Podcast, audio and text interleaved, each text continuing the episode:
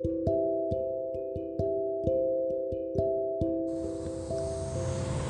んにちは、えー、ヘブンズタッチのふさこです。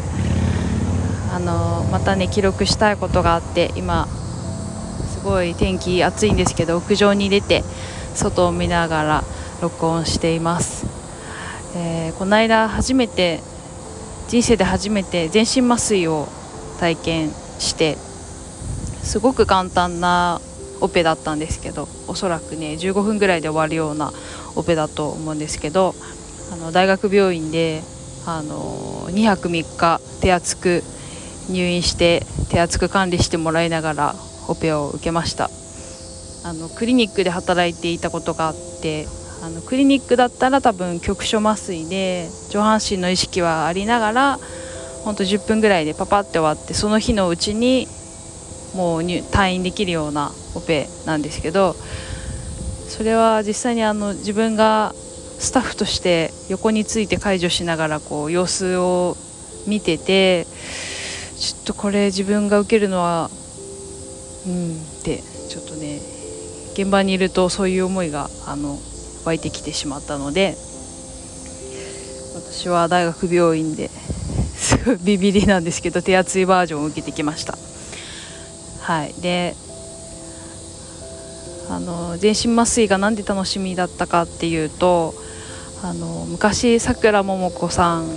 の本で全身麻酔を体験した時にあのさくらももこさん自身も全身麻酔っていうのは一体どういうことなんだっていう自分の体の感覚が完全にあの感覚がなくなるっていうことは一体どういうことなんだっていうのでのすごい楽しみにしながらその全身麻酔受けてその時に幽体離脱みたいな体験をしたっていうことを確かね書いてあったと思うんですけどそれをオペ受ける前に思い出しててうーんそうだよなと思ってすごいなんで麻酔がかかるのかっていうそのメカニズムってよく分かってないみたいでもうそれも含めてめちゃめちゃ興味深かったんですよね。で私自身がそのクリニックで働いてたことがあるって前言ったんですけどあの局所麻酔でプロポフォールっていうのを使っててマイケル・ジャクソンさんが亡くなった原因になっているとかって言われている自白の麻酔っていうふうにも言われてるんですけどプロポフォールって瞬間的にそうあの聞いてでそれはごめんなさいあの局所麻酔じゃなくてプロポフォールは全身麻酔でスコーンって意識がなくなるんですよね。でほんの短い時間意識がなくなってですぐにあの名前呼んでね意識を戻すんですけどその時にみんな結構喋るんですよね。なんか面白い話すごいしてて。で子供に帰ったみたいにあのなんかね素直にねなってなんかお礼を言われたりとかああだったこうだったとかって感想を言われたりとかとにかくねあのよくしゃべるんですよね終わった後に。でもついさっきまではすごい痛そうなオペ受けててそれもこう見てる側はすごい痛い痛いなこんなのこんなオペの道具が体に入ってたら痛いだろうっていうような状態なんですけどスコーンって寝てて。なんでなんかでも終わった後にその患者さんはすごい幸せそうですね割と幸せそうな感じであのー、私たちに話をしてくれていたので外から見ててねすごく不思議な光景だったんですよね。で今回初めて自分がその全身麻酔を体験するっていうことになってその今まで見てきた人の気持ちが分かるというかどういう状態だったのかっていうのを自分が体験できるっていうのもあってあの怖いっていうよりもどんどんねあの怖いももちろんあったんですけどその麻酔に関してはかなり楽しみだったっていうのが正直なところでで点滴からそのね麻酔のお薬入れますよって言って入った瞬間とかももうすごいどうなるんだろうどうなるんだろうってすごい観察して見てたんですけどもうなんかスコーンって本当に記憶がない。本当まさにブラックアウトしてしまって全然結果覚えてないっていう幽体離脱とかそういう感じでは全くなく気づいたらあの名前呼ばれて起こされて終わりましたよって言われてしまったんですけどその時にあの起き抜けのところがすごい記憶が混ざって記憶がある。その昏睡のところから、えーと、意識のある状態に戻ってくるっていうその途中のところでいくつか自分でキャッチできたことがあってでまたオペ終わって何やかんやでこう運ばれたり尿のカテーテルつけられたりとかいろいろ忙しく私じゃなくて周りがなんですけど忙しく管理されてる中で記憶がどんどん薄らいでいってたんですけどそのオペの最中に最後すごい早口のワードで友達の名前が頭に浮かんでてでオペ終わって病室戻って、あのー、スマートフォン見たら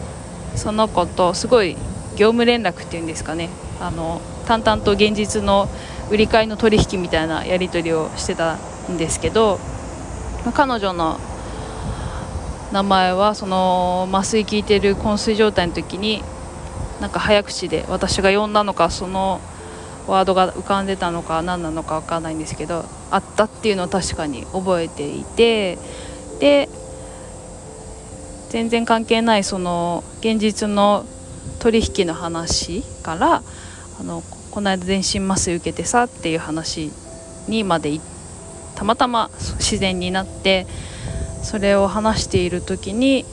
どんどんどんどん思い出すんですよねその起き抜けの感覚っていうのを。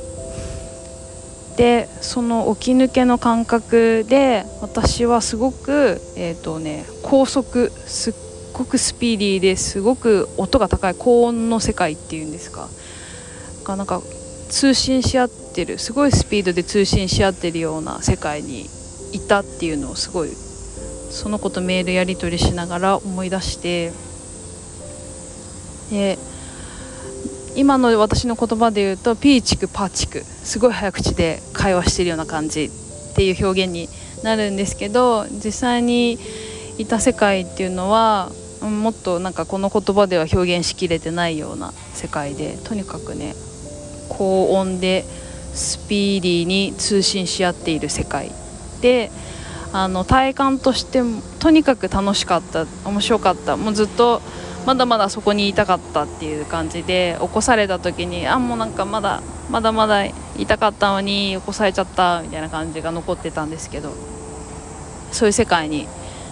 いたんですよね。でそのあの麻酔のことを思い出すやり取りしていると思い出すその子とその宇宙の話になってであもうあっちの世界はそういう感じだよってその子が言ったんですよね。その子の捉えている彼女の宇宙観というか、うん、そこの世界観について彼女が認識認識している言葉と私が麻酔の最中に感じ取ったものっていうのがきっと通じるというか目が合うところだったから言ったんだと思うんですけど彼女は。そう。そうそっちの世界はそういう感じっていう風に彼女が言って私もその時自然とあそうだよねって納得して自分の中で一個あこういう感覚こういう、うん、次元っていうとあれなんですけど、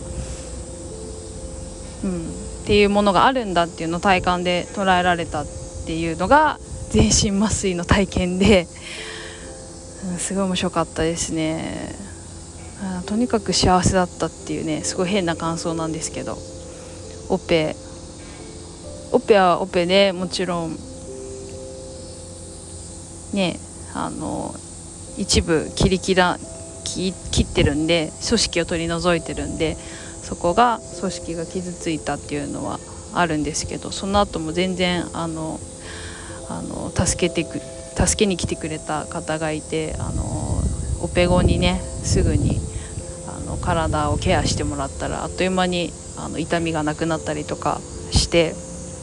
今もあの変わらず回復しているところです、うん、そんな全身麻酔の体験でした。はい。聞いてくださってありがとうございました。終わります。